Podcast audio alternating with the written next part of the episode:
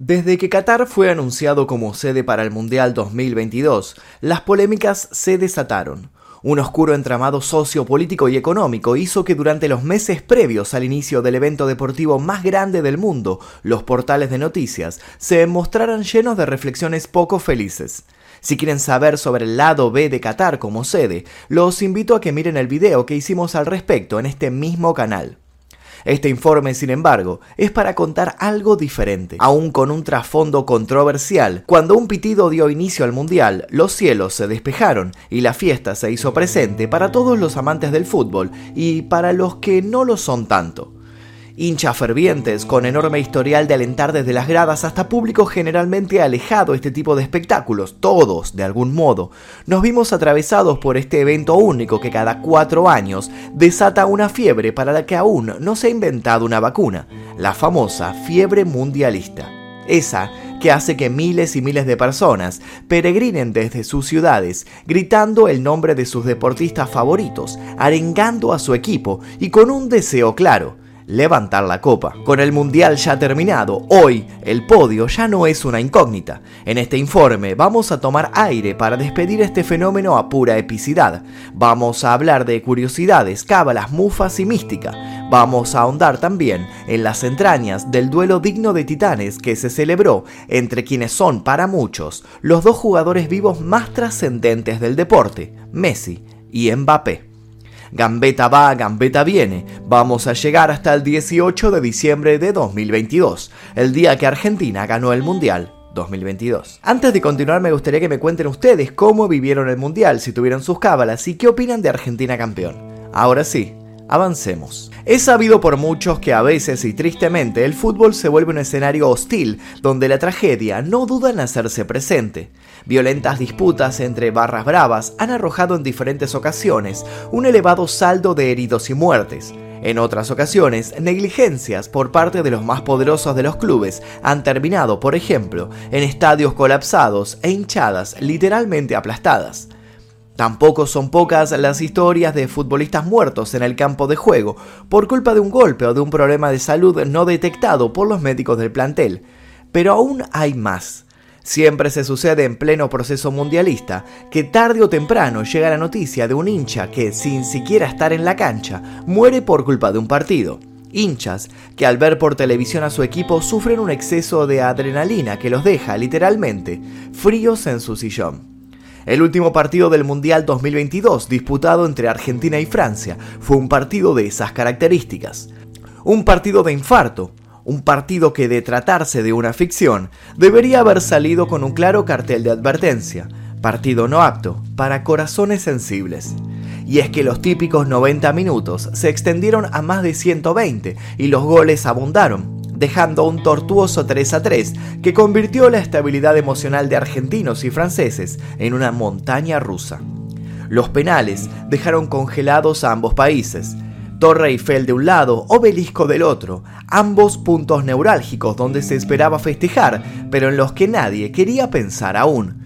Todas las energías y expectativas estaban puestas en esa pelota, en esos arqueros, en esos jugadores que tenían la enorme presión de patear y marcar el punto decisivo. Al suspenso le siguieron momentos heroicos, consagraciones y un contundente final, uno que podría ser la envidia de los guionistas de esas series que no podemos parar de maratonear. Pero no nos adelantemos. Para saber por qué no solo había argentinos y franceses tan pendientes del partido, es necesario que entendamos todo lo que había en juego en aquella cancha. Y para eso es necesario que hablemos de un tal Lionel Messi. Lionel Andrés Messi es más conocido como Leo, Lío, la pulga, la pulga atómica y últimamente el Mesías. Suele ser considerado el mejor jugador del mundo en actividad e incluso uno de los más grandes de todos los tiempos. Pero su infancia estuvo marcada por algunas situaciones que por poco le sacan roja a su sueño de convertirse en un futbolista profesional. Messi nació el 24 de junio de 1987 en la ciudad argentina de Rosario.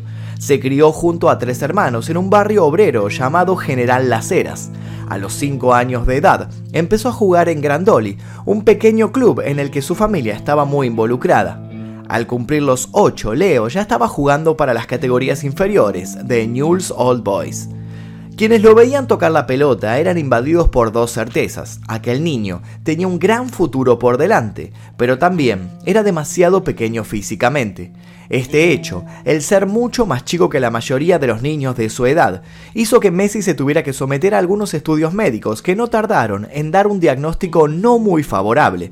Lionel poseía una deficiencia de la hormona de crecimiento. Esta deficiencia tenía un tratamiento, por supuesto, pero uno excesivamente caro que la familia Messi no podía costear y del que ningún club local se quería hacer cargo. La promisoria carrera de Lionel peligró luego de aquello, y en su círculo íntimo llegaron a suponer lo peor. El fútbol no iba a prosperar como ilusión para aquel joven de 13 años. Pero entonces, cuando todo se consideraba perdido, el Fútbol Club Barcelona vio unos videos en los que el talento de Messi quedaba en evidencia y aceptó hacerse cargo del tratamiento, alegando que confiaban en que aquello era una apuesta a futuro. Y lo fue, sin dudas. El Barcelona no paró de cosechar éxitos con un Messi que pasó de promesa a crack sin prisa y sin escalas. Títulos que hasta ese momento solo eran una fantasía para los hinchas, se vieron materializados gracias en gran parte a ese jugador que venía de la tierra del recordado Maradona, pero que tenía un desenvolvimiento totalmente diferente, novedoso y único. La excelencia de Messi se hizo irrefutable con el paso del tiempo galardonado con el balón de oro una cantidad récord de veces, premiado como goleador, admirado por colegas y puesto como meta para las nuevas generaciones. Messi era amado, sí, pero terminaría tejiendo sin quererlo una relación de amor-odio con ni más ni menos su país natal. Lionel Messi eligió representar a Argentina en vez de España pese a su doble nacionalidad. Si bien es capitán del equipo desde 2011 y obtuvo varios premios y logros individuales, cuatro títulos internacionales se le escabulleron entre los dedos en el tramo final. El hecho de que la selección argentina fuera eliminada en octavos de final en el Mundial 2018 no ayudó a calmar las aguas. Una gran facción de hinchas argentinos se convirtieron en detractores de Messi. No ponían en duda su capacidad, pero decían con frialdad que era un jugador que nada tenía para darle a Argentina Incluso luego de esa eliminación, Messi llegó a mencionar desilusionado y visiblemente dolido que quizás sus críticos tenían razón, que quizás la selección nacional no era para él. A pesar de todo, volvió a intentarlo. El 10 de julio de 2021, Argentina ganó la Copa América venciendo a Brasil 1 a 0 en Río de Janeiro, logrando Messi su primer título con la selección mayor. En 2022 lo encontró amigado con el público de su país, que de a poco empezó a mostrar una confianza renovada en él. Argentina comenzó el Mundial de Qatar con un rendimiento bajo y con una burla hacia Messi por parte del resto del mundo. Nuevamente parecía que las cosas se iban a torcer, pero no. Argentina llegó a la final con Francia, que justamente había sido el equipo que la había eliminado en 2018. Llegaba la hora de la revancha y no solo eso. En el equipo francés los esperaba el otro gran ídolo del fútbol, el imbatible, Kiki Mbappé. Kylian Mbappé nació el 20 de diciembre de 1998 en Bondy, en los suburbios del noreste de París. Es hijo de Wilfried Mbappé, un camerunés que entrenó al club de fútbol Bondi, y de Faiz Alamari, de origen argelino y jugadora profesional de balonmano. Criado en un ámbito familiar donde el deporte era el pan de todos los días, Kiki ya pateaba pelotas a los dos años de edad. A los cinco ya competía y era señalado como una rareza. Veloz, ágil y potente, entró muy joven a la famosa Academia Clairefontaine, academia que la Federación Francesa de Fútbol reserva para los jugadores con mayor potencial. Allí se forjó como deportista de élite y debutó en ligas profesionales, imponiendo récords por su poca edad y su capacidad asombrosa para convertir goles. Según una estadística de la UEFA, se convirtió en el futbolista más joven de los cinco grandes campeonatos europeos, en marcar al menos 14 tantos en la liga local durante el siglo XXI con apenas 18 años, 4 meses y 9 días. Acompañó a las inferiores francesas y se terminó de elevar como figura letal en la cancha, representando a su bandera. El 16 de marzo de 2017, con menos de 20 años, fue convocado por primera vez a la selección absoluta de Francia y para el Mundial de 2018 fue decisiva su participación. Pero no solo levantó la Copa del Mundo en aquel año, resultó ganador del trofeo Copa al mejor jugador mundial del año menor de 21 años. En 2019 se convirtió en el jugador más joven de la selección francesa en llegar a 30 partidos internacionales y sumar 12 goles. Para el año siguiente era el futbolista más caro del mundo.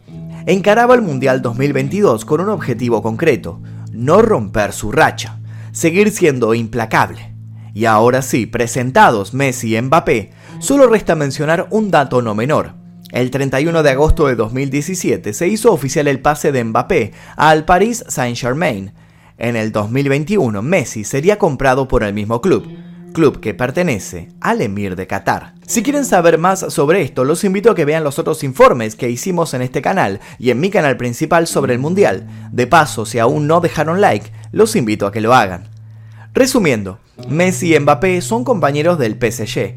Son dos de los mejores jugadores del mundo, uno con 35 años y un historial que no le había permitido ser ese ídolo que sus compatriotas anhelaban. El otro con 23 y demostrando que es capaz de hacer incluso lo inimaginable. Cuando se confirmó que ambos se enfrentarían en la final, los amantes del fútbol contuvieron la respiración, a sabiendas de que aquello no podía ser menos que épico. Estaba claro que ambos harían lo imposible por quedarse con la copa. El público francés se mostró imperturbable, amparados en el orgullo de haber sido los campeones anteriores. El público argentino se entregó a los rezos, a las cábalas y a la fe. Pronto, entre los habitantes del país latinoamericano se hizo famosa una frase, elijo creer. Una frase que hacía alusión a una serie de coincidencias que unían este mundial con los anteriores que el país había conquistado. Coincidencias a veces disparatadas, pero en ocasiones realmente impactantes. Los anteriores campeonatos del mundo obtenidos por Argentina se sucedieron en 1978 y en 1986. Largos hilos de Twitter se viralizaron mostrando las analogías existenciales entre estos certámenes y el de Qatar. Por ejemplo, en 1978, en el 86, Argentina había disputado la final contra un país que había sido finalista en la edición anterior. El árbitro de la final de 1986 había nacido un 7 de enero. El árbitro de la final 2022 cumplía años la misma fecha. Tanto en el 86 como en el 2022, Brasil había quedado afuera en cuartos de final. En 1978 y en 1986, Argentina jugó la final con su camiseta titular. Esto no fue repetido en ninguna de las otras tres finales disputadas por nuestro país. Total fue el descontrol y la alegría cuando se confirmó que la selección de Messi jugaría con la camiseta albiceleste. En 1986 Argentina llegó a la final 8 años después de haber llegado a su última final. En 2022 Argentina llegaba a la final 8 años después de la última final disputada. Las coincidencias continuaban al infinito, y una última fue marcada antes de que se iniciara el partido decisivo, Ronaldinho se unió en 2001 al PSG y fue campeón al año siguiente. Mbappé se unió en 2017 y fue campeón al año siguiente. Messi firmó en 2021 con el mismo equipo. ¿Había llegado su turno finalmente? Los primeros candentes minutos parecían indicar que sí. Messi se encargó de armar un juego colectivo que le dio ventaja a Argentina en toda la primera mitad, pero luego Mbappé, poniéndose el equipo al hombro, se encargó de empatar el encuentro. De un lado, un capitán maduro atravesando su última copa, siendo centro de todo un plantel buscando la gloria, pero por sobre todo su justa redención. Del otro lado, un joven indomable, individualista, solo contra todos. La rivalidad no tuvo más opción que definirse en penales, y es así como nuestra historia vuelve al principio. El resultado, bueno, a estas alturas todos lo conocen Mbappé cometió un error crucial y lo hizo fuera de la cancha. Días antes del encuentro había declarado que el fútbol latinoamericano no estaba a la altura del europeo. Una frase muy conocida dice, el pez por la boca muere. Argentina consiguió su tercera estrella mundial y más de 40 millones de euros en premios para la AFA. Un Messi eufórico quedó en claro contraste con un Mbappé derrotado, que así y todo, se llevó su primer balón de oro, un premio que durante años fue de Lionel. No se puede negar que el oriundo de Francia está en el futuro de los clubes y los sponsors. Queda claro que su juventud le va a dar una revancha. Queda claro que la rueda recién comienza para él, pero hoy el presente es de quien supo construirse como un sólido capitán El primer lugar de Qatar 2022 fue para Argentina, que se alzó con la copa. Copa que consiste en dos figuras humanas sosteniendo la tierra con sus manos. El trofeo tiene 36,5 centímetros de altura, está hecho con 5 kilos de oro de 18 quilates y en la base, de 13 centímetros de diámetro, tiene dos capas de malaquita y una piedra semipreciosa con alto contenido de cobre. La copa pesa 6,17 kilos, pero eso no hace falta decírselo a Messi, él por fin ya la levantó.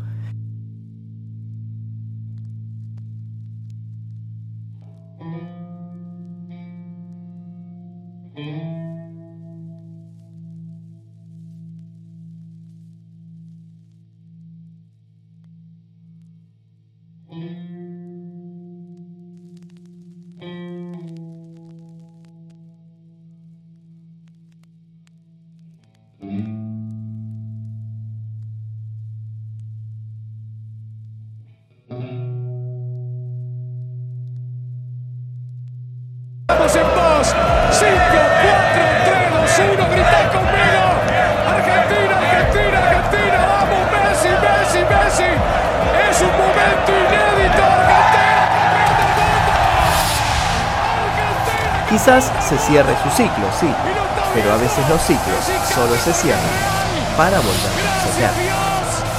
Y hasta aquí el video del día de hoy, espero que les haya gustado, si les gustó les dejo un par de videos aquí recomendados para que sigan viendo todo el informe que armamos sobre Qatar, sobre todo lo que ocurrió detrás, sobre el país, a veces los ciclos, solo se cierran para y hasta aquí el video del día de hoy, espero que les haya gustado, si les gustó les dejo un par de videos aquí recomendados para que sigan viendo todo el informe que armamos sobre Qatar, sobre todo lo que ocurrió detrás, sobre el país, que lo organizó, sobre sus oscuros manejos y sus oscuras leyes y sobre todo lo que pasó en este Mundial 2022. Espero que les haya gustado, si les gustó les pido por favor que dejen su like, se suscriban y activen notificaciones. Nos vemos en el próximo video. Adiós.